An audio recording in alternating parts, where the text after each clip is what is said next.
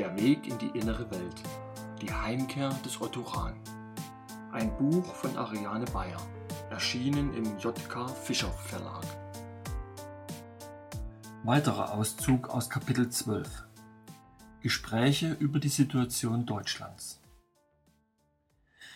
Dieses Wissen, welches die alten Heidenkulte im Verborgenen gehütet haben, ist der Schlüssel für die Probleme unserer Gegenwart. Jahrhundertelang wurde dieses Wissen unterdrückt und seine Träger wie Tiere gejagt.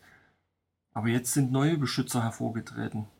Trägt die Organisation, der auch ich angehöre, nicht schon das Wort Schutz in ihrem Namen? War diese Namensgebung dereinst schon als Hinweis und Verpflichtung gedacht? Verraten Sie mir, wie Ihre Pläne für die nächste Zukunft aussehen? unterbrach ihn Himmler in seinen Gedanken. Ran erwachte, wie aus einem Traum. Sie meinen, falls kein Krieg ausbricht und ich zum Totenkopfverband eingezogen werde? Ich denke, falls es tatsächlich zum Krieg kommen sollte, dass wir dann Ihre Talente doch eher an anderer Stelle als im Schützengraben benötigen werden, entgegnete sein Chef. Aber abgesehen davon haben Sie mir letztes Mal erzählt, dass Ihre Braut ein Landgut in der Nähe von Freiburg besitzt und Sie gedenken, sich dort niederzulassen. Rahn zögerte etwas mit seiner Antwort. Ich möchte in Ruhe meine Bücher schreiben und mich ganz meiner Familie widmen, bekannte er schließlich. Schriftsteller zu sein ist für mich nun einmal die wahre Berufung. Es ist besser, wenn ich auch in Zukunft Berlin fernbleibe. Aus mehreren Gründen. Der andere nickte verständnisvoll. Hat es keine Überlegungen gegeben, in die Schweiz auszuwandern? wollte er endlich wissen. Rahn stockte der Atem. Jene Frage hatte er in so einer direkten Form nicht erwartet. Tatsache war, dass Anna und er tatsächlich über diese Möglichkeit diskutiert hatten. Hintergrund war selbstverständlich der drohende Krieg. Doch Rahn schüttelte den Kopf. Ich würde Sie und natürlich auch meine Kameraden niemals im Stich lassen. Das wissen Sie. Oh, wir können Sie auch in der Schweiz gebrauchen, so ist das nicht, erwiderte Himmler gelassen. Richtig.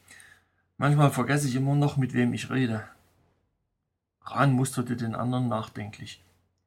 Er beschloss, bei all den Fragen in seinem Innern jener den Vorzug zu geben, welche ihn am meisten bedrängte und praktisch jede Zukunftsplanung überschattete. Jene Verhandlungen, die morgen beginnen sollen, denken Sie, dass sie von Erfolg gekrönt sein werden? Es war offensichtlich, dass Himmler sich die Antwort sehr genau überlegte. Das Angebot zu verhandeln kam sehr überraschend. England und Frankreich schienen es damit ziemlich eilig zu haben. Das zeigt, dass es ihnen ernst damit ist, die Kriegsgefahr abzuwenden. Ich denke schon, dass die Chancen dafür gut stehen. Das heißt, dass England und Frankreich keinen Krieg wollen? fragte Rahn hoffnungsvoll. Das heißt, dass sie ihn jetzt nicht wollen, entgegnete der andere ruhig. Unsere potenziellen Gegner rüsten schon seit Jahren auf. Und selbst war dies über einen langen Zeitraum hinweg durch den Vertrag von Versailles verwehrt. Doch in den letzten Jahren ist es uns gelungen, in dieser Hinsicht aufzuholen. In London und Paris ist dieser Umstand nicht unbemerkt geblieben. Jetzt sind sie sich nicht mehr so sicher, ob ihr Rüstungsvorsprung noch ausreichend ist. Wenn die Engländer im Augenblick also verhandeln möchten, dann deswegen, um Zeit zu gewinnen. Das ist aber auch der Grund, warum der Führer überlegt, zum jetzigen Zeitpunkt einen Waffengang zu riskieren. Einige seiner Berater versichern ihm, dass unsere Truppen momentan besser bewaffnet und ausgebildet sind. Ein Vorteil, der jedoch immer mehr schwindet, je länger wir abwarten, da uns unsere potenziellen Gegner zahlenmäßig überlegen sind und über die größeren wirtschaftlichen Ressourcen verfügen. So oder so, zum Krieg wird es kommen. Wenn nicht in diesem Jahr, so doch im folgenden oder auf jeden Fall in den nächsten zwei bis fünf Jahren. Rahn, der bis jetzt am Geländer gelehnt hatte, richtete sich auf. Er war erschüttert. Haben Sie dem Führer auch dazu geraten, lieber rasch zu handeln und einen Krieg zu riskieren? fragte er und merkte, dass seine Stimme sich rau anhörte. Himmler schüttelte den Kopf.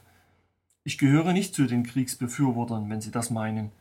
Allerdings muss ich hinzufügen, dass meine bescheidene Meinung in dieser Angelegenheit nicht gerade gefragt ist. Aber die SS ist alles andere als kriegsbereit. Die bewaffneten Verbände beschränken sich auf einige wenige Standarten, deren Ausrüstung nicht besonders fortschrittlich ist.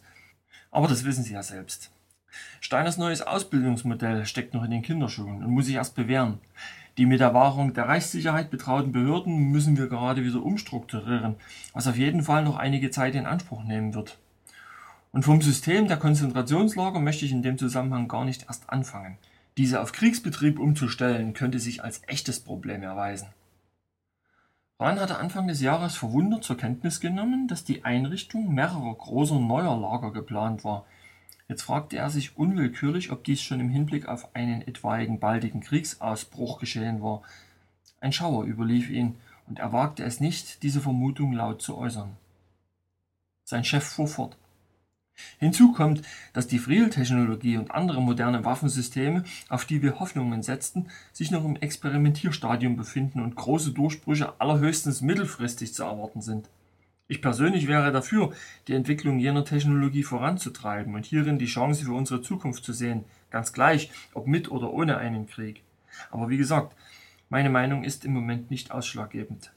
Und ich kann natürlich auch nur für mich sprechen und die Bereiche, für welche ich verantwortlich bin. Und genau das ist der sprengende Punkt. Himmler seufzte und lehnte sich neben Rahn ans Geländer. Seien wir ehrlich, die ganze SS hat momentan noch experimentellen Charakter. Sie muss sich aber als Gesamtkonzept in der Zukunft erst noch bewähren. Der Führer kann sie jetzt noch nicht als entscheidenden Faktor betrachten, auf den er sich bei seiner Planung stützen kann. Rahn runzelte die Stirn. Sie haben ihm alle diese Bedenken vorgetragen? Der andere nickte. Das habe ich getan. Und was genau hat er dazu gesagt? Hahn war sich der Tatsache bewusst, dass er im Begriff stand, sich sehr weit fortzuwagen. Immerhin betraf seine Frage die jüngsten Beratungen auf höchster Regierungsebene. Aber ihm war auch klar, dass er die magische Grenze in diesen Tagen ohnehin überschritten hatte. Er ist der Meinung, dass wir gute Aussichten haben, einen Krieg mit konventionellen Mitteln zu gewinnen. Er beruft sich dabei auf den guten Zustand unserer Wehrmacht. Und in der Tat bestärken ihn einige seiner militärischen Berater sowie seine Rüstungsexperten in dieser Ansicht. Ich dagegen habe den Vorschlag geäußert, es mit neuen, unkonventionellen Konzepten zu versuchen und um deren Vollendung zu ermöglichen, den Krieg so lange als möglich hinauszuzögern. Wir sind, verglichen mit unseren potenziellen Gegnern, nur eine kleine Nation mit geringen Rohstoffvorkommen. Aber jene neuen Konzepte beziehen sich auf unsere Stärken – Denken Sie an Steiners Modell des gut ausgebildeten Elitesoldaten. Er könnte einem schlecht ausgebildeten Massenheer durchaus überlegen sein. Und nehmen Sie die neuen Waffentechnologien, der unsere Feinde schon aufgrund ihrer Andersartigkeit nichts entgegenzusetzen hätten. Unser Soldatentum und das hohe Niveau unserer wissenschaftlichen Forschung sind die Stärken unserer Nation. Auf diese sollten wir uns in einem zukünftigen Konflikt stützen. Wenn das Ganze aber wieder in einer Menschen- und Materialschlacht endet, wie vor 20 Jahren, fürchte ich, dass unsere Gegner in diesem Fall ganz klar ihre Vorteile für sich nutzen können. Der Führer ist dieser Argumentation nicht gefolgt? Zu erfahren, dass die Verantwortlichen sich derart gründlich über alle Möglichkeiten, in der Zukunft Krieg zu führen, Gedanken gemacht hatten, verursachte bei Rahn ein ungutes Gefühl in der Magengegend. Und das, obwohl man selbstverständlich von den Anführern eines Volkes erwarten konnte, dass sie alle Eventualitäten und die sich ergebenden Konsequenzen in Betracht zogen. Himmler lächelte im Dunkeln. Ich habe nicht erwartet, dass ich mit diesem Vorschlag durchdringen werde. Trotzdem wollte ich ihn auf jeden Fall zur Sprache bringen. Ich muss dazu sagen, dass der Führer mich gefragt hat, ob Professor Schumann einen konkreten Zeitpunkt nennen kann, wann die Friedtechnologie einsatzbereit sein wird. Leider sind da noch keine zuverlässigen Angaben möglich. Solche benötigt er aber, um planen zu können. Himmler seufzte erneut. Er wandte den Blick über den Dachgiebel, wo sich dunkel gezackt der Kehlstein erhob und darüber der vom Sternenlicht beschienene ewig weiße Gipfel des Hohen Göll. Er sagte, es sei wieder typisch für mich, mit dem Kopf fünf oder zehn Jahre oder sogar noch weiter voraus zu sein. Diesen Luxus könne aber auch nur ich mir leisten. Er könne das nicht, Andererseits fügte er hinzu, ich sei ja noch jung und hätte alle Zeit der Welt. Er meinte, dass der Krieg, der jetzt vor der Tür steht, eben doch mit konventionellen Mitteln gewonnen werden muss. Er vertraut also der Wehrmacht und unserem Rüstungsvorsprung. Die SS soll dies als Chance verstehen, sich im Rahmen ihrer Möglichkeiten zu beteiligen und zu bewähren. Wenn alles gut geht, können wir uns nach einem Sieg auf die zukunftsweisenden Technologien konzentrieren, sowie auf andere Veränderungen, welche im Moment noch Modellversuche sind. Und Sie lassen sich damit vertrösten? Obwohl dies alles sehr einleuchtend klang, fühlte Rahn sich irgendwie enttäuscht, und seine Besorgnis wuchs zusehends. Himmler musterte ihn ernst. Ich habe keine andere Wahl. Glauben Sie nicht, dass es mir gefällt. Ich misstraue einigen seiner Berater. Ich befürchte, dass sie nicht objektiv urteilen, sondern lediglich einen persönlichen Vorteil für sich herausschlagen wollen.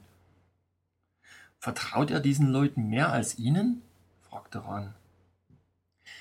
Es ist ja nicht so, dass ich keine guten Berater hätte oder dass wir mit unserer Meinung allein dastünden, entgegnete Himmler, womit er die Frage nur indirekt beantwortete. Aber Sie kennen Steiner und Hauser ja selbst und wissen, dass dies erfahrene Militärs sind, auf deren Urteilsvermögen man sich verlassen kann. Und Professor Schumann räumte zwar ein, dass er nicht weiß, wann die Friel-Technologie kriegsverwendungsfähig sein wird, aber er wies auch darauf hin, dass er sie für so bahnbrechend hält, dass ihre Entwicklung auf jeden Fall vorangetrieben werden müsse und nicht zugunsten konventioneller Waffenforschung zurückgestellt werden dürfe. Alle diese Herren waren der Ansicht, dass es sich unbedingt lohne, den Krieg so lange als möglich hinauszuzögern. Lohnt sich dies nicht allein schon deswegen, weil dann vielleicht doch noch die eine oder andere friedliche Einigung erzielt werden könnte? wagte Rahn einzuwerfen.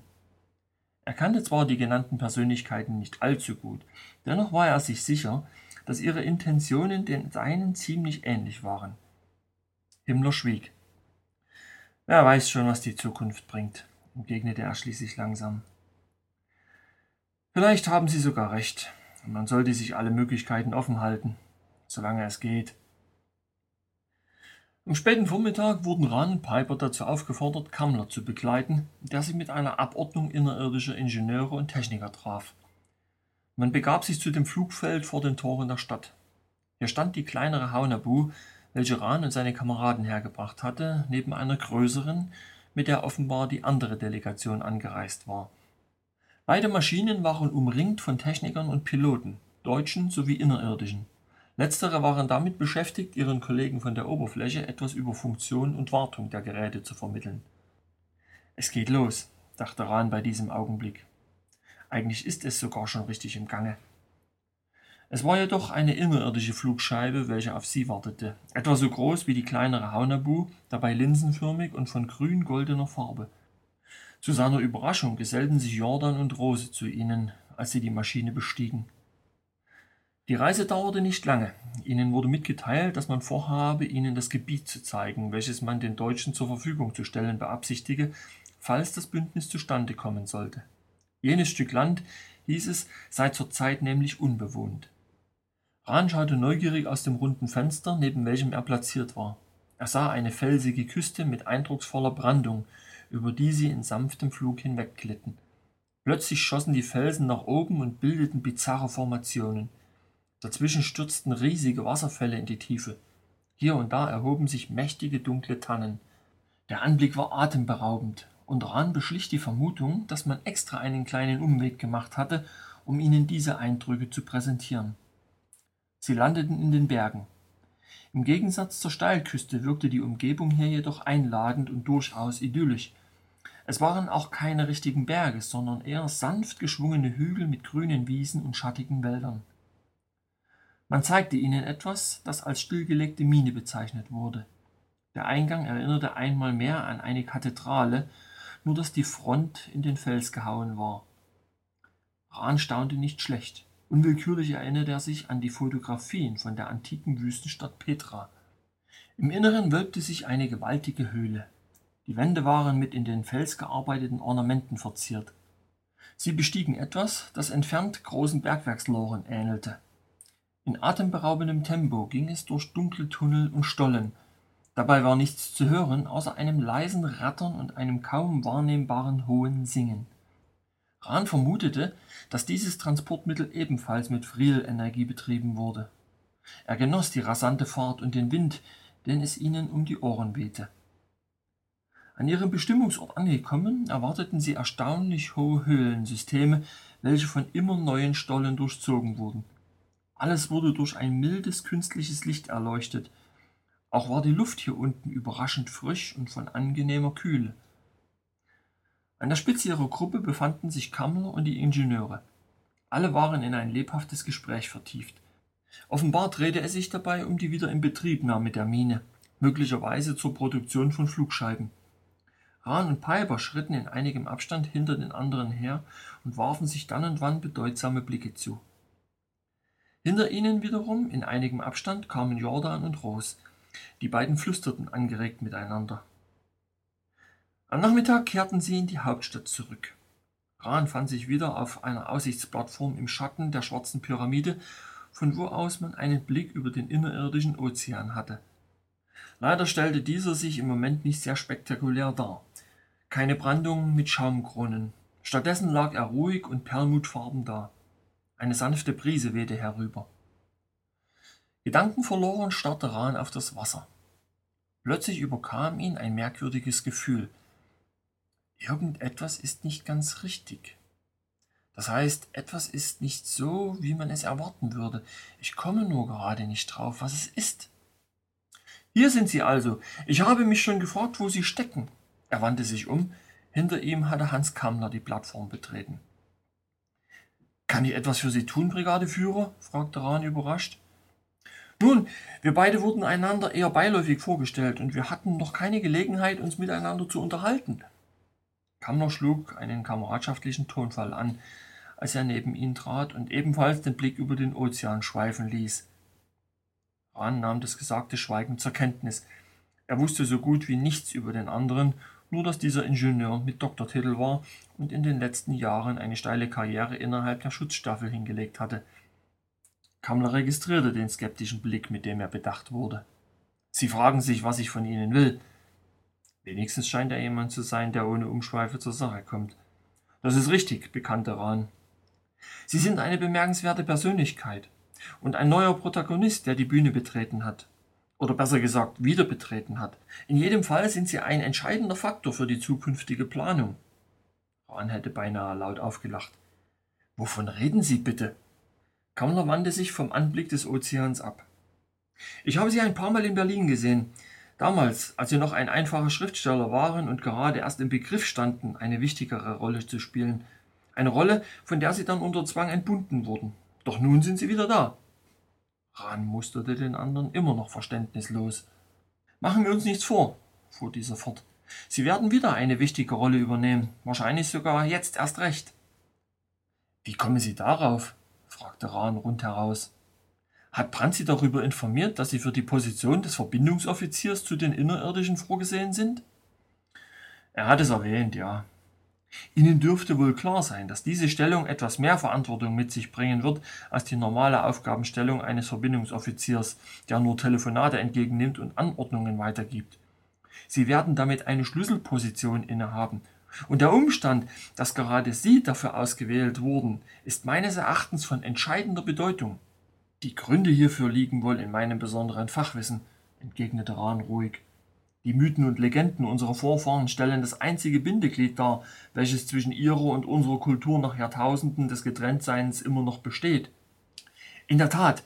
Und dieser Fakt ist immerhin von solcher Wichtigkeit, dass sogar Müller ihn nicht nur erkannt hat, sondern, was noch viel bedeutsamer ist, auch bereit ist, sich damit zu arrangieren. Für mich sah es nicht danach aus, als würde ihm dieses Arrangement sonderlich zusagen, erwiderte Rahn düster. Sie meinen die Diskussion von heute Morgen? Da wollte er Ihnen lediglich ein wenig auf den Zahn fühlen. Das müssen Sie verstehen. Sie waren lange verschollen, jetzt tauchen Sie plötzlich wieder auf und niemand weiß, ob Ihre Ansichten und Einstellungen noch annähernd die gleichen sind, die sie einst waren. Müller musste feststellen, wie er sie einschätzen kann. Das ist seine Aufgabe. Und zu diesem Zweck hat er sie ein wenig aus der Reserve gelockt. Und Sie sind auch sofort darauf eingestiegen. Kammlers Tonfall war ausgesprochen freundlich. Rahn starrte ihn an. Er hat mich reingelegt. Dieser verdammte Misskerl hat mir eine Falle gestellt und ich bin sogar drauf eingegangen. Ich hätte es wirklich besser wissen sollen. Kammler erriet seine Gedanken. Machen Sie sich nichts daraus. Sie waren ebenso lange weg von zu Hause. Sie sind diese Dinge nicht mehr gewöhnt. Rahn wurde plötzlich nachdenklich. Sie glauben also nicht, dass Gestapo Müller grundsätzlich etwas gegen meine Rückkehr hat? Auf keinen Fall, erwiderte der andere mit Nachdruck. Hätte er etwas dagegen gehabt, dann wären Sie jetzt nicht hier. Da können Sie sicher sein. Dann wäre Ihre Akte schon längst irgendwo verschwunden. Aber warum versucht er mich einzuschätzen und provoziert mich zu diesem Zweck? Aus dem gleichen Grund, aus dem auch ich das Gespräch mit Ihnen suche. Kammler war plötzlich sehr ernst geworden. Wie gesagt, Sie waren lange weg von zu Hause. Sie wissen zwar, dass der Krieg schlecht für uns läuft, aber Ihnen fehlt der aktuelle Blick hinter die Kulissen. In diesem Jahr sind die Machtverhältnisse dabei, sich zu verschieben, zugunsten der SS. Davon habe ich schon gehört, meinte Rahn. Und diese Entwicklung hält an, je schlechter es für uns läuft, fuhr der andere ungerührt fort. Der Führer vertraut den alten Eliten nicht mehr, aber er vertraut immer noch uns. Mir selbst sind weitreichende neue Aufgaben übertragen worden. Deren wichtigste ist die Überwachung und Koordinierung unserer Waffenforschung. Dass die ersten Neuentwicklungen bereit sind, in Produktion zu gehen, haben Sie ja bereits erfahren. Auch dies wird unter die Kontrolle der SS fallen. Dem Reichsführer ist es glücklicherweise gelungen, diesen Punkt durchzusetzen. Zwar mussten wir ein paar Kompromisse eingehen, doch das wichtigste Erfordernis, dass wir die absolute Unterstützung aller anderen staatlichen Stellen erhalten und in unseren Belangen unbedingte Priorität genießen, ist gewährleistet. Und an diesem Punkt kommen auch Sie ins Spiel. Was habe ich mit der Waffenproduktion zu tun? fragte Rhein erschrocken. Nicht direkt etwas mit der Waffenproduktion. Sie wissen ja selbst, dass wir die Frillscheiben militärisch nicht nutzen dürfen. Noch nicht. Dennoch werden wir deren beschleunigte Herstellung jetzt in Angriff nehmen. Das haben Sie ja vorhin mitbekommen. Und das wird wohl eines Ihrer zahlreichen Aufgabenfelder darstellen. Kammler maß ihn mit zusammengezogenen Augenbrauen. Ich weiß, Sie sind Künstler. Aber entgegen der Meinung einiger Kameraden betrachte ich persönlich sie dennoch als qualifiziert für die Position, deren wegen sie zurückbeordert wurden. Sie erfordert kreatives Denken und setzt ein Weltbild voraus, welches jenseits der Alltagsbarrieren liegt. Rahn schüttelte verwirrt den Kopf. Doch bevor er etwas erwidern konnte, fuhr Kammler bereits fort. Ich will offen zu Ihnen sein. Und wir können uns hier immerhin eine Offenheit leisten, welche ich daheim nur in Ausnahmefällen riskieren würde. Ich denke, dass es uns nicht möglich sein wird, diesen Krieg ohne die Hilfe der Innerirdischen noch zu gewinnen. Ja, wahrscheinlich können wir ihn nicht einmal zu einem halbwegs erträglichen Ende bringen. Und mit dieser Einschätzung stehe ich keineswegs alleine da. Aber während einige daheim bereits aufgegeben haben, bin ich nach wie vor dazu entschlossen, alles Erforderliche zu leisten. Können Sie mir folgen? Ich denke schon, murmelte Rahn. Wenn Sie die maßgebliche Person sind, welche unsere Beziehung zu den Innerirdischen koordiniert, möchte ich, dass wir beide unbedingt an einem Strang ziehen. Das verstehen Sie doch. Ich wüsste nicht, was von meiner Seite dagegen sprechen sollte, entgegnete Rahn vorsichtig. Sehr gut. Kammler wirkte zufrieden. Es war offensichtlich, dass er daran gewöhnt war, von seiner Umgebung allgemeinen Zuspruch zu erhalten. Die typische Führungspersönlichkeit eben. Das gilt auch in Bezug auf Himmler, fügte er hinzu. Rahn war überrascht. Was hat der jetzt damit zu tun? Kammler fixierte ihn mit einem Blick, der deutlich seine Zweifel darüber ausdrückte, ob er diese Frage überhaupt ernst nehmen sollte. Er wird bald zurück sein, erklärte er schließlich. Und dann wird er Sie sprechen wollen. Rahn senkte unwillkürlich den Blick. Diesen Gedanken hatte er bis jetzt noch vor sich hergeschoben. Es ist wirklich wichtig, der andere betonte jedes Wort dass wir ihm gegenüber eine gemeinsame, klare Linie vertreten. Deswegen wollte ich vorher noch unbedingt mit Ihnen reden. Rahn blickte wieder auf und kniff die Augen zusammen. Ich weiß immer noch nicht genau, worauf Sie eigentlich hinaus wollen. Kammler seufzte. Brandt hat schon versucht, Sie darauf vorzubereiten, aber er ist wohl nicht die richtige Person hierfür. Verstehen Sie mich nicht falsch. Normalerweise schätze ich ihn sehr. Aber in diesem Falle habe ich ihm gesagt, dass ich es übernehmen werde, sie angemessen zu instruieren. Rahn fühlte Widerwillen in sich aufsteigen. Warum denken Sie, dass dies erforderlich ist? Kammler musterte ihn düster. Dass unsere Führung mittlerweile unter enormem Druck steht, brauche ich Ihnen wohl nicht näher zu erläutern. Das gilt für alle Verantwortlichen in hohen Positionen im Allgemeinen und für Heinrich Himmler im Besonderen, Ihnen dürfte schon aufgefallen sein, dass das Land, in das Sie zurückgekehrt sind, nicht das Land ist, welches Sie vor Jahren verlassen haben. Unsere Chefs beschäftigen sich nicht mehr mit Parteitagen, Aufmärschen und damit, wie die nächste Sonnenwendfeier gestaltet werden soll. Und was Himmler betrifft, nun, er ist sehr mächtig geworden. Und er ist wahrscheinlich nicht mehr derselbe Mann, den Sie einst kannten. Die SS kontrolliert weite Teile der besetzten Gebiete. Sie hat zahlreiche Divisionen an allen Fronten und deren Gewicht nimmt gegenüber der Wehrmacht stetig zu. Sie unterhält Hunderte von Arbeits- und anderen Lagern in allen Teilen Europas. Sie kontrolliert die Polizei und große Teile des Geheimdienstes. In diesen Tagen ist uns endlich auch das Innenministerium zugesprochen worden. Die SS übt Einfluss aus auf die Gerichtsbarkeit, den Einsatz der ausländischen Arbeitskräfte und ganz allgemein auf die kriegswichtige Produktion. Und nicht zuletzt trägt sie die Verantwortung für die Entwicklung unserer sogenannten geheimen Waffen. Diese umfasst zahlreiche voneinander unabhängige Projekte. Dass diese äußerst innovativ und teilweise von großer Gefährlichkeit sind, haben Sie meines Wissens nach schon erfahren. All das zusammengenommen bedeutet, wenn Himmler eine Entscheidung fällt, betrifft diese mehr als nur ein Volk. Ich möchte, dass Sie das im Hinterkopf behalten, wenn Sie mit ihm reden. Rahn sah den anderen betroffen an. Dies ist nicht der richtige Zeitpunkt, individuelle Belange zu verfolgen. Kammlers Tonfall war nach wie vor sehr ernst. Sie werden immer genau überlegen, was Sie ihm sagen, wann Sie es tun und unter welchen Umständen. Hier unten befinden wir uns ohnehin in einer Ausnahmesituation. Insofern haben Sie Glück. Normalerweise ist es sehr genau geregelt, wer wann wie lange und über welche Themen mit ihm sprechen darf. Ist es tatsächlich so schlimm geworden? warf Rahn dazwischen. Wird das gesamte Umfeld derart kontrolliert? Die lassen nicht einmal mehr seine Brüder zu ihm, antwortete Kammler. Wenn Sie das wissen, können Sie vielleicht ermessen, welche Gelegenheit sich Ihnen hier bietet.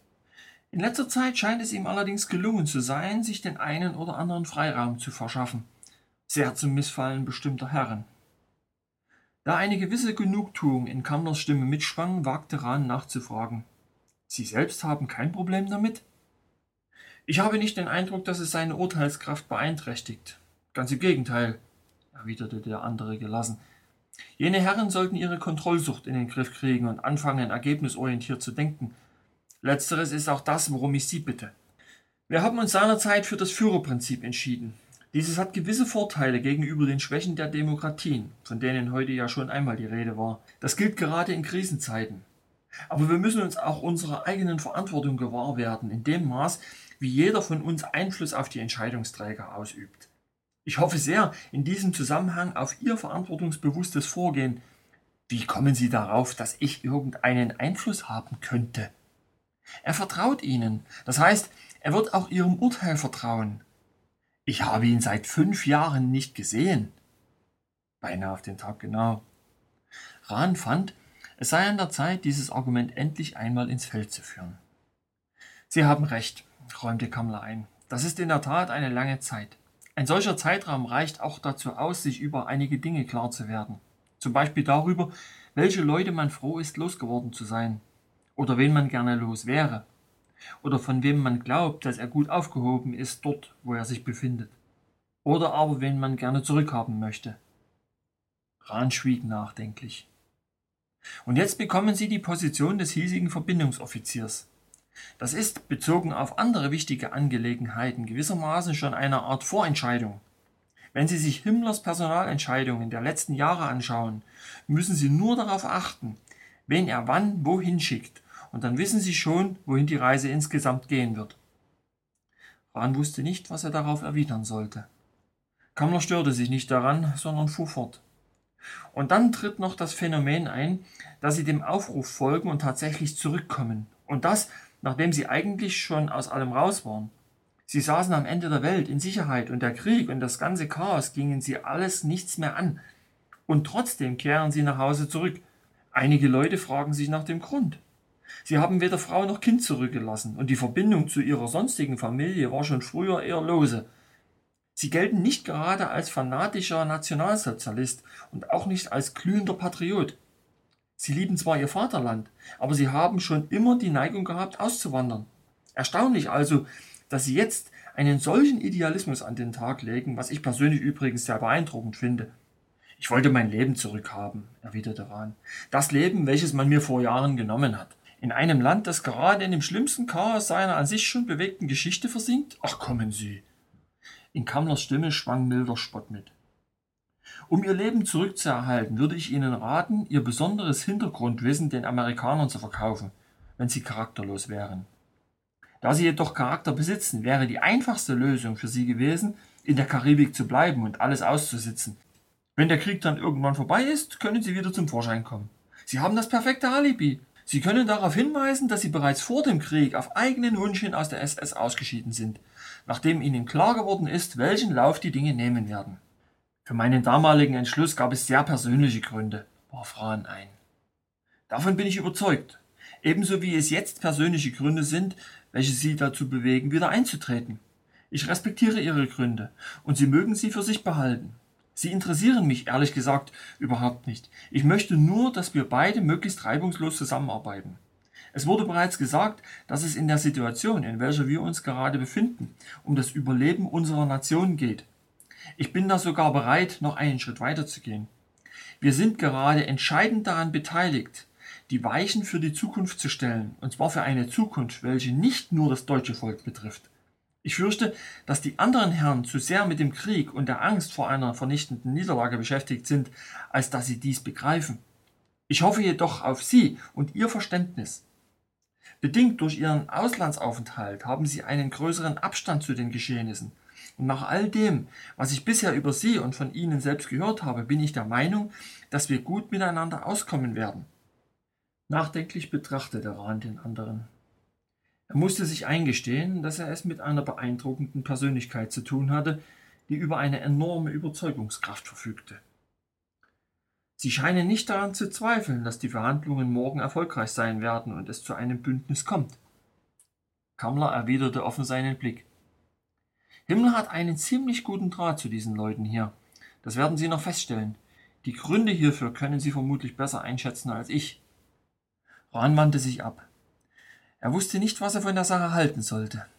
Er sah wieder auf das Meer hinaus. Jetzt weiß ich, was es ist, meinte er plötzlich. Kammler war neben ihn an den Rand der Plattform getreten. Was meinen Sie? Rand drehte sich zu ihm um. Es ist der Wind. Er schmeckt nicht salzig. Ich habe vorhin die ganze Zeit überlegt, was hier anders ist. Irgendetwas erschien mir sonderbar. Normalerweise, wenn man sich an einer Küste aufhält, ist überall Salz in der Luft. Das ist hier nicht der Fall. Es ist ein Süßwasserozean. Kammler schien erstaunt darüber zu sein, dass Rahn hiervon keine Kenntnis hatte. Die Meere an der Oberfläche bestehen aus Salzwasser. Die Ozeane hier unten haben Süßwasser. Natürlich, murmelte Rahn. Der Süßwasserozean des Abgrundes aus den sumerischen Überlieferungen. Kammler betrachtete ihn eine Zeit lang schweigend. Ich bin auf Ihrer Seite, Rahn, meinte er endlich. Glauben Sie mir, wir beide gehen absolut konform in dem, was wir anstreben. Ich gebe zu, dass wir von unterschiedlichen Positionen aus an die Sache herangehen. Aber letzten Endes treffen wir uns in der Mitte. Rahn zögerte. Er war nach wie vor der Ansicht, dass Vorsicht geboten sei. Sie haben beinahe ihr ganzes Leben damit verbracht, all diese Geschichten und Legenden zu erforschen, und waren dabei doch stets im Zweifel darüber, ob dies alles tatsächlich einem realen Hintergrund entspringt. Und jetzt sind sie hier in Arkadien, von dem sie vermutlich nicht einmal gewagt haben zu hoffen, dass es tatsächlich existiert. Und sie wünschen sich nichts sehnlicher, als dass dieses Bündnis zustande kommt, der schreckliche Albdruck von unserem Volk genommen wird und beide Welten endlich wieder miteinander verbunden werden. Hahn beäugte den anderen misstrauisch. Genau das will ich auch. Kammler richtete sich auf. Als Himmler mich seinerzeit gefragt hat, ob ich bereit wäre, ihn zu unterstützen, habe ich geantwortet, dass ich alles tun werde, was er von mir verlangt, wenn er mich nur diese Raumschiffe bauen lässt. An dieser Stelle lächelte er zum ersten Mal. Haben Sie sie gesehen? Raumschiffe? wiederholte Rahn mit weit geöffneten Augen. Nicht, dass ich wüsste. Er ging davon aus, dass der andere nicht die Flugscheiben meinte. Er hat mich ein paar Mal mitgenommen, um mir die Technologien zu zeigen, welche die Innerirdischen uns anbieten. Und mir war sofort klar, auf wessen Seite zu stehen für mich die einzig richtige Entscheidung ist. Für Sie, der Sie Geschichtsforscher sind, mag dies hier das Tor zur Vergangenheit sein. Aber für mich ist es die Zukunft. Und zwar die einzige Zukunft, für die einzusetzen es sich lohnt. Rahn spürte, dass der andere von einer besonderen Begeisterung motiviert war. Das brachte ihn dazu, eine gewisse Sympathie für ihn zu empfinden. Er kannte diese Form von Begeisterung nur zu gut von sich selbst. Wir arbeiten gerade an einer Studie, welche sich mit den verschiedenen Energieformen und deren Nutzungsmöglichkeiten befasst, erzählte Kammler weiter. Das heißt, wir vergleichen die Friedelenergie mit der Verwertung von Kohle und Erdöl zur Energiegewinnung sowie mit der neuen Form der Atomenergie, welche das zweite große Standbein unserer Forschung darstellt. Sie reden von den neuen Bomben, welche eine tödliche Strahlung freisetzen? fragte Rahn. Diese Technologie lässt sich auch zivil nutzen, informierte Kammler ihn. Wir forschen hier in alle Richtungen. Und dieses Atomforschungsprogramm unterliegt auch der Kontrolle durch die SS? Rahn konnte es immer noch kaum fassen. Daher wollte er es noch einmal in aller Deutlichkeit hören. Und zwar von Anfang an, lautete Kammlers Antwort. Sie erinnern sich noch an die Wiedereingliederung des Sudetenlandes im Herbst 1938? Natürlich tun Sie das, denn da waren Sie ja noch mit dabei. Und zwar höchst persönlich. Rahn runzelte die Stirn. Damals ging es unter anderem auch um die Sicherung der größten bekannten Uranvorkommen auf europäischem Boden, erklärte Kammler. Dieses Material wird für die Atomreaktoren benötigt. Gleich zu Beginn des Krieges wurde jenes Projekt der SS übertragen. Erinnern Sie sich noch, dass Himmler zum Reichsbeauftragten für die deutsche Kautschukproduktion ernannt wurde? Rahn dachte kurz nach, doch dann schüttelte er den Kopf. Das muss nach meiner Zeit gewesen sein. Jedenfalls hat sich alle Welt seinerzeit darüber amüsiert. In Auschwitz wurden gigantische Löwenzahnfelder angelegt, welche von den Häftlingen regelmäßig abgeerntet wurden. Es hieß, man versuche aus dem Saft der Pflanzen Gummi zu gewinnen. Dieses Projekt wurde von niemandem richtig ernst genommen. Es galt als ein weiterer seiner verrückten Einfälle, ähnlich wie die Aktion, bei der Felder von Gladiolen angelegt wurden, weil man hoffte, aus den Zwiebeln Suppenpulver zu gewinnen. Aber all dies diente nur der Tarnung. Die in Auschwitz errichtete Kautschukfabrik verbirgt den Reaktor, welcher vor etwa zwei Jahren in Betrieb gegangen ist und seither gute Arbeit leistet. Jetzt habe ich Angst, nach den Gladiolenzwiebeln zu fragen, murmelte Rahn. Kammler lächelte. Glauben Sie mir, ich könnte Ihnen noch sehr viel mehr erzählen. Davon bin ich überzeugt. Ich dachte immer, die Forschungen der SS konzentrieren sich vor allem auf die Frill-Energie, erwiderte Rahn bedrückt. Wir erforschen jede neue Wissenschaft, die in Zukunft von irgendeiner Bedeutung sein könnte. Aber das verstehe ich nicht. Ich meine, das Frill ist eine ganz friedliche und segensreiche Energieform. Es befreit die Menschen aus der Abhängigkeit und es hat sogar heilende Eigenschaften. Und auf der anderen Seite die Atomkraft mit ihrer bösartigen Strahlung. Um sie zu nutzen, müssen wir uns wieder von Rohstoffen abhängig machen. Und wir errichteten einen ganzen Industriekomplex mit Hilfe von Sklavenarbeit. Wie kann die SS denn beides unterstützen? Kammler machte eine ausladende Handbewegung. Schwarze und weiße Magie friedlich vereint unter einem Dach. Aber das kann doch nicht gut gehen, begehrte Rahn auf. Ich weiß, das Problem besteht darin, dass uns die Innerirdischen die Nutzung des Friel zu militärischen Zwecken untersagt haben. Ich kann verstehen, dass man auf den Einsatz der Atomwaffe und ihre zerstörerische Wirkung hofft, um den Krieg noch zu einem für uns erträglichen Ende zu bringen, wie Sie es gerade formuliert haben. Andererseits würde gerade das die Voraussetzung für ein Bündnis mit den Innerirdischen zunichte machen. Richtig? Das ist in etwa die Situation, erwiderte Kammler ruhig. Unter diesen Umständen kann sich das Reich doch gar nicht auf dieses Bündnis einlassen, oder? Rahn fühlte sich auf einmal sehr niedergeschlagen. Kammler musterte ihn schweigend. Ich habe vorhin diese Studie erwähnt, antwortete er endlich. Wir untersuchen, wie gesagt, sämtliche uns bekannte Formen der Gewinnung und Nutzung von Energie in all ihren Auswirkungen und sind dabei bemüht, sowohl die jeweiligen Vor- als auch die Nachteile zu berücksichtigen. Letzteres auch und gerade, da können Sie sich sicher sein, in Bezug auf unsere derzeitige Situation. Glauben Sie mir, es ist durchaus sinnvoll, sich sowohl mit weißer als auch mit schwarzer Magie auseinanderzusetzen. Nur so ist man in die Lage versetzt, eine wirklich fundierte Entscheidung zu treffen an dem Punkt, wo es dann letzten Endes zur Entscheidung kommen muss.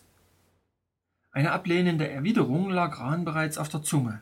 Doch dann erreichten die Worte des anderen einen Bereich seines Bewusstseins, an welchem sie ein Déjà-vu auslösten.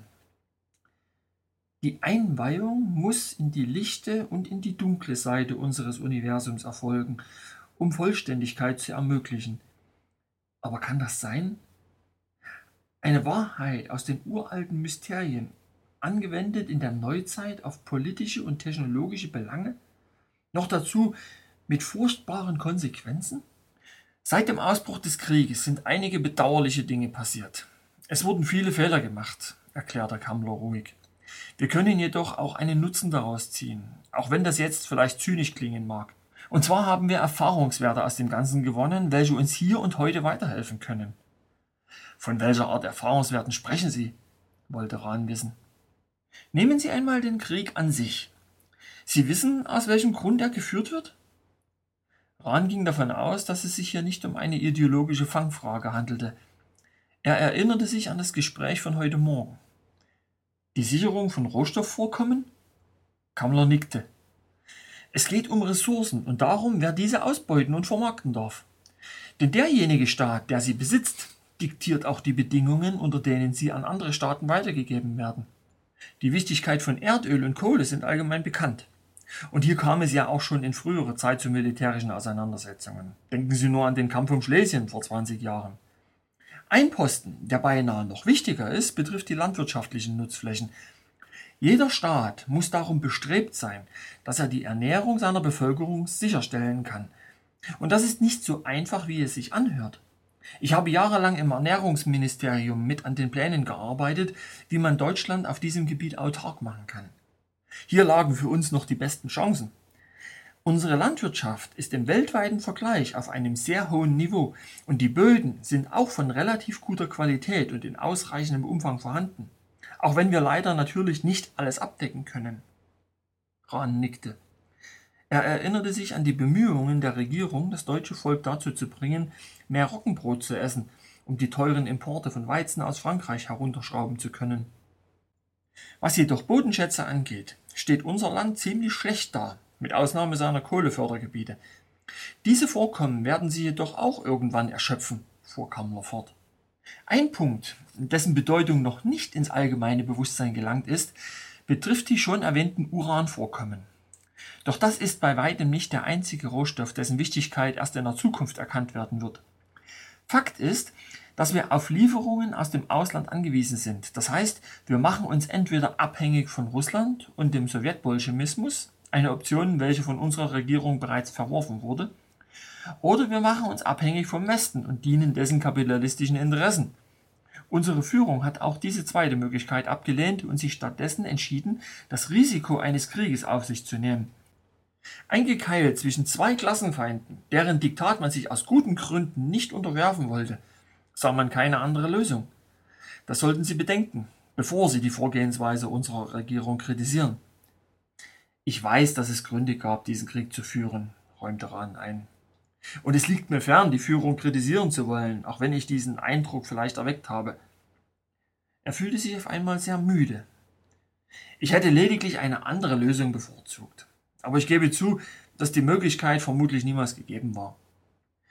Die Forderung, Deutschland unabhängig vom Ausland zu machen, in seinem Bestand als eine der führenden Industrienationen, war von Anfang an fest im Programm der Nationalsozialisten verankert. An diesem Punkt wurde auch nie gerüttelt. Von 1919 bis jetzt nicht. Mit der Eroberung des Ostraumes, wenn sie denn geglückt wäre, hätte man dieses Ziel der Autarkie erreichen können.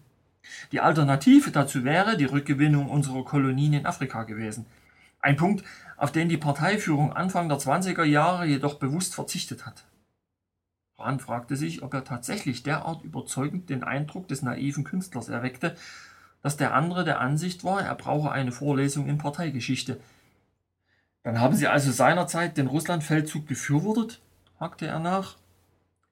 Zu dem Zeitpunkt, als dieser begonnen wurde, erschien dies die einzige Möglichkeit zu sein, all unsere Probleme auf einmal zu lösen. Inzwischen kann man diese Ansicht jedoch nicht mehr vertreten. Wir haben Erfahrungen gesammelt, die uns lehren, dass wir in dem Versuch, ein Problem zu lösen, viele neue Probleme geschaffen haben, welche sich vermutlich überhaupt nicht lösen lassen. Sie reden von den Problemen in den besetzten Gebieten. Rahn wurde plötzlich hellhörig. Nehmen wir uns doch einmal den ideologischen Gegner vor, erwiderte Kammler. Das System des Sowjetkommunismus wie auch das des Kapitalismus westlicher Prägung lebt von der Ausbeutung der unteren Gesellschaftsschichten. Der Bolschewismus beutet das eigene Volk aus. Darüber brauchen wir uns, denke ich, nicht mehr zu unterhalten. Der Kapitalismus geht da etwas subtiler vor. Er verspricht seiner Arbeiterklasse Demokratie und freie Aufstiegschancen. Wie viel davon der Realität standhält, können wir im Moment dahingestellt sein lassen. Fakt ist, dass die Westmächte noch über genügend Kolonien verfügen, in denen Menschen Sklavenarbeit leisten. Das wissen sie besser als ich, denn sie haben die letzten Jahre in solch einer Kolonie verbracht. Rahn dachte an die riesigen Zuckerrohrplantagen und das Leben der Schwarzen, die gezwungen waren, darauf zu arbeiten.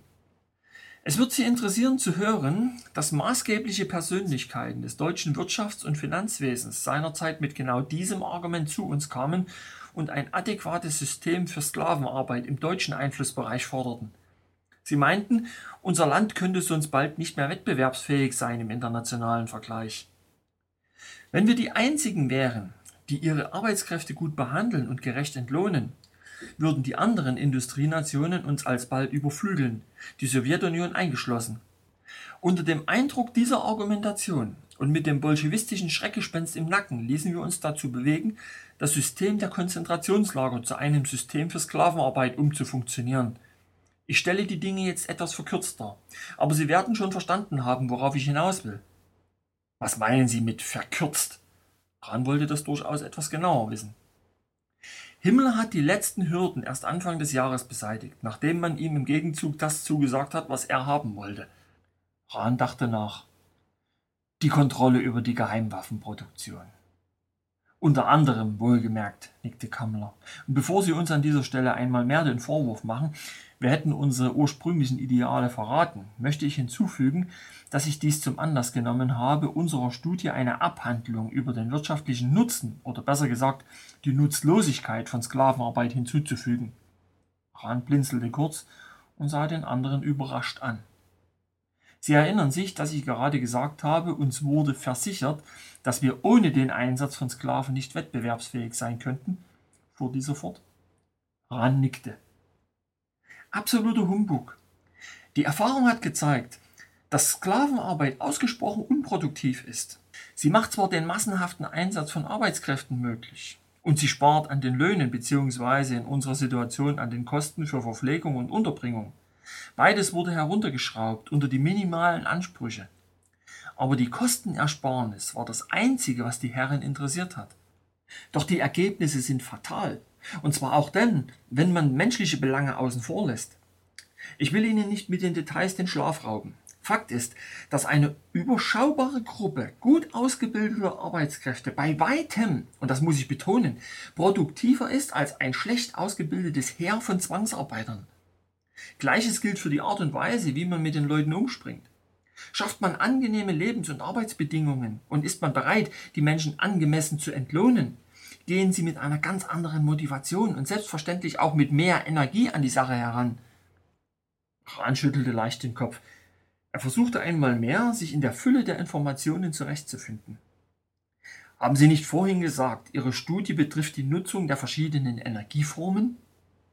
Nun, unsere Ausarbeitungen haben alsbald den ursprünglich vorgesehenen Rahmen gesprengt. Man muss die Dinge ganzheitlich betrachten und auch so beurteilen weil die Innerirdischen es ablehnen werden, uns zu unterstützen, falls wir weiterhin Sklavenarbeiter einsetzen?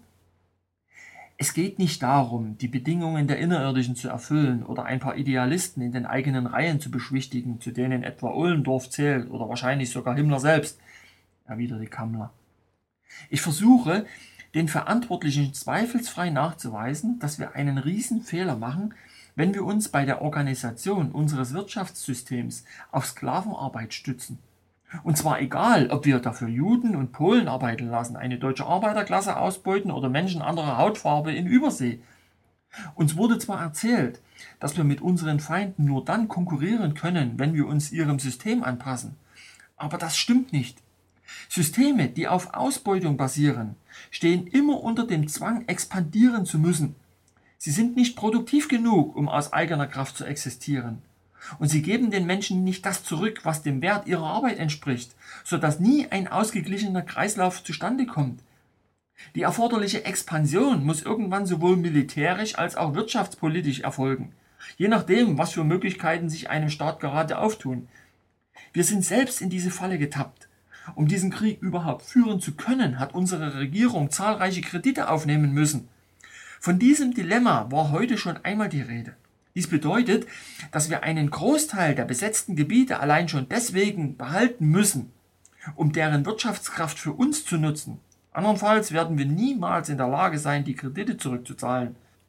Hinzu kommt, dass Krieg an sich schon unproduktiv ist. Soldaten produzieren nichts, sie kämpfen. Es sind andere Leute, welche die Lücke im wirtschaftlichen Prozess füllen müssen. Die Sklavenarbeiter, meinte Rahn. Kammler nickte. Und das ist noch nicht alles. Wenn wir uns bei der Energiegewinnung auf die Nutzung von Kohle, Erdöl und meinetwegen auch der fortschrittlichen Atomkraft festlegen, gehen uns über kurz oder lang die Rohstoffe aus. Im Grunde ist es schon soweit. Die letzte große Offensive im Osten diente unter anderem der Rückgewinnung der südrussischen Ölfelder. Aber abgesehen davon, und selbst wenn es uns gleichsam wie durch ein Wunder gelingen sollte, diesen Krieg noch zu drehen, werden wir immer wieder dem Zwang zur Expansion unterliegen. Allein schon deshalb, um uns stets neue Ressourcen zu erschließen. Unsere Gegner unterliegen demselben Zwang. Das heißt, dass Frieden ohnehin niemals möglich sein wird, stellte Rahn lakonisch fest. Ganz genau. Kammler erhob den Zeigefinger. Das ist auch der Grund, aus dem Müller alle Menschen, die von Frieden reden, für schwärmerische Idealisten hält, denen der Sinn für die Realität abgeht. Rahn nickte bedrückt. Dennoch hatte er Unrecht mit den Vorwürfen, welche er ihnen diesbezüglich machte, fuhr der andere fort. Und den Beweis dafür sehen Sie hier. Er wies mit der ausgestreckten Hand auf die Bauwerke der innerirdischen Hauptstadt. Hier sehen wir eine friedliche Gesellschaft mit hohem Lebensstandard. Die Völker der inneren Welt ringen nicht um irgendwelche Ressourcen. Und ich habe auch nicht gesehen, dass irgendwelche unteren Schichten ausgebeutet werden. Haben Sie nicht auch bemerkt, dass es hier offensichtlich kaum Unterschiede zwischen arm und reich gibt? Hahn wollte dem gerade zustimmen, doch Kammler sprach bereits weiter. Das ist der Beweis dafür, dass es machbar ist. Wir sollten danach trachten, von den Leuten hier so viel als möglich zu lernen. Diese Bemerkung erinnerte Rahn an das nächtliche Gespräch von gestern. Wurde Ollendorf nicht damit beauftragt, eine Arbeitsgruppe zusammenzustellen, die einen Plan entwerfen soll, wie man unsere beiden Gesellschaftsformen einander angleichen kann? Es ist Himmler gelungen, Ollendorf zu diesem Zweck im Wirtschaftsministerium unterzubringen, bestätigte Kammler. Eine einmalige Gelegenheit, die dieser besser gut nutzen sollte. Er scheint aber eher um seine persönliche Zukunft besorgt zu sein, warf Rahn ein. Er sollte endlich damit aufhören, sich selbst leid zu tun und damit anfangen, in größeren Dimensionen zu denken, erklärte der andere düster. Ich habe in unserer Studie ausgeführt, dass die Nutzung der Frielenergie den ersten Schritt für uns darstellt, wirklich autark und unabhängig zu werden. Damit wird der Nationalsozialismus zu seinen Anfängen zurückgeführt und er kann wieder seinen ursprünglichen Idealen folgen. Und das war es doch, was Leute wie Ohlendorf in letzter Zeit so vermisst haben, nicht wahr? Aber die Tatsache, dass wir das Frieden nicht einsetzen dürfen, um den Krieg für uns zu entscheiden, bleibt doch als Hürde bestehen. Kammler schwieg und schien sich seine nächsten Worte sehr genau zu überlegen. Rahn, es geht gar nicht mehr um diesen Krieg. Und ich würde es begrüßen, wenn Sie sich von diesem Gedanken endlich verabschieden könnten, so schwer das auch fällt, entgegnete er ernst. Den Krieg müssen wir nur irgendwie überstehen, und zwar ganz egal wie. Aber in Wirklichkeit geht es schon längst um etwas ganz anderes, nämlich um die Frage, wie wir in Zukunft leben wollen. Nicht mehr und nicht weniger. Die Weichen dazu müssen wir jetzt stellen. Und zwar müssen wir dies in der Form tun, dass wir Tatsachen schaffen, die nicht mehr umkehrbar sind. Rahn betrachtete den anderen stirnrunzelnd, als er allmählich begriff. Nachdenklich sah er auf den Ozean hinaus. Dieser erschien ihm bewegter als vorhin zu sein. Eine Vielzahl kleiner Wellen mit weißen Schaumkronen kräuselten die Oberfläche in Küstennähe. Neben sich hörte er Kammlers Stimme. Sie und ich, wir stehen an der Schwelle zur Zukunft.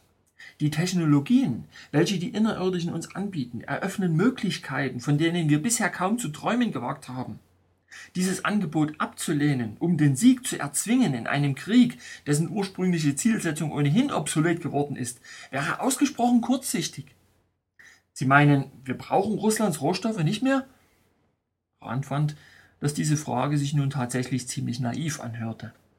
Sie haben doch selbst vorhin gesagt, dass die Nutzung des Friel uns Unabhängigkeit beschert. Außerdem stellt man uns hier eine Technologie in Aussicht, mit der es uns möglich sein wird, den Planeten zu verlassen und anderswo auf die Suche nach dem zu gehen, was wir benötigen. Ran schloss verwirrt die Augen. Moment mal. Zuvor wird die Forderung an uns gestellt, dass wir unsere Gesellschaft umstrukturieren.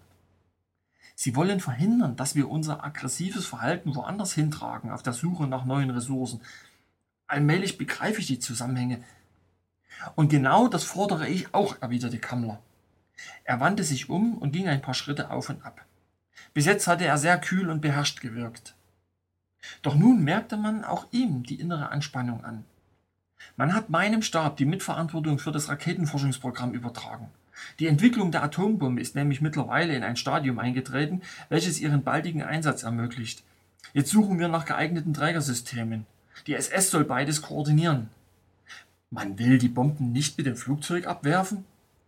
Unseren Flugzeugen fehlt die erforderliche Reichweite. Das gilt zwar nicht für die Friedscheiben, aber die dürfen wir ja nicht zum Zwecke des Bombentransports einsetzen. Die Innerirdischen wissen schon genau, welche Beschränkungen sie uns auferlegen. Sie reden von Reichweite. Ich vermute, dass das Hauptziel die Vereinigten Staaten sein sollen.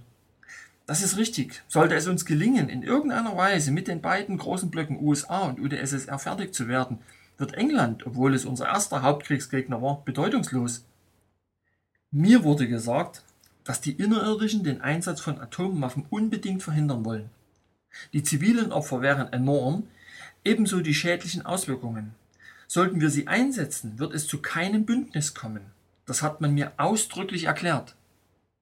Kammler hielt inne und warf Rahn einen düsteren Blick zu. Gewisse Kreise innerhalb unserer Regierung sind der Ansicht, dass wir durchaus in der Lage sind, den Krieg ohne die Hilfe der Innerirdischen zu beenden, also auch ohne uns deren Bedingungen unterwerfen zu müssen. Rahn schüttelte den Kopf. Haben Sie vorhin nicht selbst gesagt, Kammler unterbrach ihn, lassen Sie es mich Ihnen erläutern. Selbst einflussreiche Personen im Umfeld des Führers, die ursprünglich einem Bündnis mit den Innerirdischen zugeneigt waren, sind inzwischen der Ansicht, dass es dafür zu spät ist, dass wir einfach schon zu weit gegangen sind, um mit ihnen noch zu kooperieren. Und seien Sie ehrlich, Rahn, Sie können diesen Standpunkt gut nachvollziehen, falls Sie ihn nicht sogar insgeheim selbst vertreten. Rahn schwieg betroffen und ließ den anderen weiterreden. Man hat uns also damit beauftragt, schnellstmöglich dafür zu sorgen, dass die neuen Waffen einsatzbereit werden. Wir haben zu diesem Zweck wieder einige Projekte aufgenommen, wo es um die Entwicklung von Langstreckenflugzeugen ging, die man in letzter Zeit leider vernachlässigt hat. Aber unsere größte Hoffnung liegt in der Raketenforschung und darin, dass sie uns in absehbarer Zeit passende Trägersysteme für die Bomben zur Verfügung stellen wird. Dann ist die Bedrohung also wirklich real und die Innerirdischen hatten allen Grund, sich einzuschalten? Kammler war stehen geblieben. Wir haben das Szenario im Rahmen unserer Studie durchgespielt und sind dabei zu folgendem Ergebnis gelangt. Selbst wenn es uns gelingen sollte, durch einen Atomschlag eine Wendung des Krieges herbeizuführen, würde für uns ein solcher Sieg lang oder wahrscheinlich sogar bereits mittelfristig zum Nachteil werden. Und zwar durchaus auch dann, wenn man die menschlichen Belange wiederum außer Acht lässt. Anscheinend darf man mit menschlichen Belangen bei euch ohnehin nicht mehr argumentieren. Bleiben wir bei der Raketentechnologie als Beispiel. Sie ist ungeheuer aufwendig und kostspielig. Außerdem macht uns der benötigte Raketentreibstoff wieder von Ölquellen abhängig. Das ist ein großer Nachteil im Vergleich mit den Frielfluggeräten. Hinzu kommt, dass die Raketen, selbst wenn ihr Potenzial voll ausgeschöpft wird, was rein rechnerisch bereits möglich ist, von wesentlich kürzerer Reichweite sind. Langfristig betrachtet ist der Friel-Technologie also auf jeden Fall der Vorzug einzuräumen. Zudem wird einem Sieg, welcher auf einem Atomschlag beruht, eine Politik folgen müssen, welche auf Angst und Abschreckung basiert, da nur so der nachfolgende Friede aufrechterhalten werden kann. Wir müssten Unsummen in unser Raketen- und Atomprogramm investieren, um unsere Stärke beibehalten zu können. Das gleiche Muster gilt für die besetzten Gebiete und für die von uns abhängigen Staaten. Auch hier müssten Angst und Abschreckung als wirksame politische Mittel eingesetzt werden. Bei unserer aktuellen Besatzungspolitik konnten wir bereits die entsprechenden Erfahrungen sammeln und daraus Schlüsse ziehen. Man benötigt ein gewaltiges Kontingent an Besatzungssoldaten und Polizeikräften, Männer, welche wir momentan gut an der Front gebrauchen könnten, die im Friedensfalle jedoch im Produktionsprozess fehlen. Diese ganze Maschinerie könnte nur unter einem enormen Aufwand betrieben werden. Kammler hielt einen Augenblick inne und schaute aufs Meer hinaus. Ich war nun schon die ganze Zeit über sehr offen zu Ihnen und möchte dies auch weiter so handhaben. Es wird Sie kaum überraschen zu hören, dass unsere Kriegsgegner selbstverständlich an den gleichen Technologien forschen wie wir. Aber wir wissen, dass diese Forschungen noch nicht sehr weit fortgeschritten sind. Ich habe in meiner Studie festgehalten, dass es für Nationen wie die USA oder die Sowjetunion eher sinnvoll ist, in solche Systeme zu investieren. Aufgrund ihrer Lage und Ausdehnung haben sie Zugang zu den erforderlichen Rohstoffquellen und sie verfügen über genügend Menschenmaterial, um lange Kriege führen und andere Länder besetzt halten zu können. Freilich werden auch solch große Blöcke irgendwann an ihre Grenzen stoßen. Aber das kann Jahrzehnte dauern. Das heißt, die Verantwortlichen haben Zeit, sich um Alternativen zu bemühen. Aber Deutschland verfügt nicht über ein derartiges Potenzial. Wir können in solch einem System nicht gewinnen. Tatsächlich sind wir bereits an unsere Grenzen gestoßen. Das heißt, dass der andere Weg sich uns geradezu aufdrängt, will man den Gesetzen der Logik folgen. Aber Logik ist nun einmal der größte Widersacher des Menschen. Rahn zitierte an dieser Stelle einen bekannten italienischen Philosophen, den großen Gegenspieler Baron Evolas. Die Leute daheim haben Angst. Sie machen sich große Sorgen darüber, was nach einem verlorenen Krieg mit ihnen geschehen wird. Und diese Sorgen sind berechtigt. Doch es heißt nicht umsonst, dass Angst ein schlechter Ratgeber ist. Unsere Führung sieht sich mit der Notwendigkeit konfrontiert, eine Entscheidung zu fällen, die nicht nur den Ausgang des Krieges betrifft, sondern deren Konsequenzen noch viel weitreichender sind. Sollten wir das Angebot der Innerirdischen ablehnen und uns für den anderen Weg entscheiden, können wir sicher sein, dass es so bald kein zweites Angebot geben wird. Und der Zeitpunkt könnte kaum ungünstiger sein. Deswegen habe ich in meiner Studie ausgeführt, dass ich das System der Innerirdischen für das einzige zukunftweisende halte.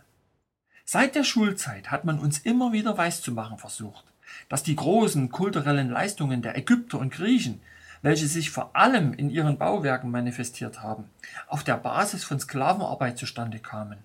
Von dieser These bin ich inzwischen nicht mehr überzeugt. Sie sind hier der Fachmann und mögen mehr davon verstehen als ich.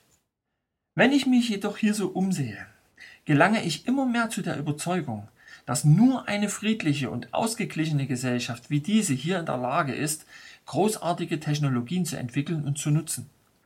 Stellen Sie sich vor, wie es bei uns in 50 oder 100 Jahren aussehen könnte, wenn wir uns dies zum Vorbild nehmen. Denken Sie wirklich, es würde uns möglich sein, zu anderen Sternen zu fliegen, wenn wir daheim immer wieder mit Kriegen und Aufständen beschäftigt sind und endlose Summen dafür aufwenden müssen, ein System der Unterdrückung aufrechtzuerhalten? Rahn schüttelte stumm den Kopf. Helfen Sie mir, die Verantwortlichen davon zu überzeugen, dass sie die richtigen Entscheidungen treffen müssen. Kammler war stehen geblieben und sah Rahn gerade ins Gesicht. Wenn Sie mit Himmler zusammen sind, müssen Sie ihm diese Argumente immer wieder vor Augen halten, und zwar notfalls so lange, bis er sie im Schlaf auswendig kann. Ist es denn noch notwendig, ihn zu überzeugen? fragte Rahn verblüfft. Es geht nicht darum, ihn zu überzeugen, erwiderte Kammler ruhig. Es geht darum, ihn mit guten Argumenten auszustatten, damit die sogenannten Fachleute des Führers, welche sich in der Überzahl befinden, ihn nicht bei der nächsten Gelegenheit an die Wand diskutieren und das Thema damit vom Tisch ist. Er seufzte. Wir arbeiten zwar daran, dass einige hochrangige SS-Führer demnächst ebenfalls ein Vortragsrecht bei Hitler erhalten. Hintergrund ist der, dass die Aufgabenfelder der SS mittlerweile viel zu breit gefächert sind, als dass einer allein es bewältigen könnte, über all das Rücksprache mit dem Führer zu halten. Aber im Moment ist Himmler immer noch der einzige von uns, der Zugang zu ihm hat. Heydrich besaß zwar auch ein solches Vortragsrecht, aber den hat man ja, wie Sie wissen, ausgeschaltet.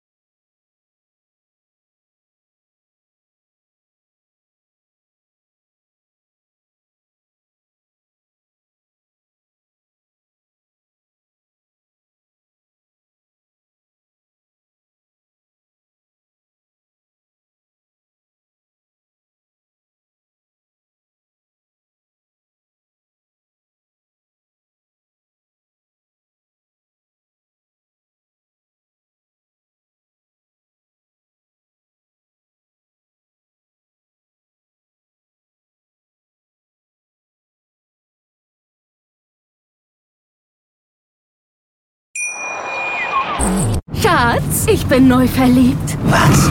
Da drüben. Das ist er. Aber das ist ein Auto. Ja, eben. Mit ihm habe ich alles richtig gemacht. Wunschauto einfach kaufen, verkaufen oder leasen. Bei Autoscout24. Alles richtig gemacht.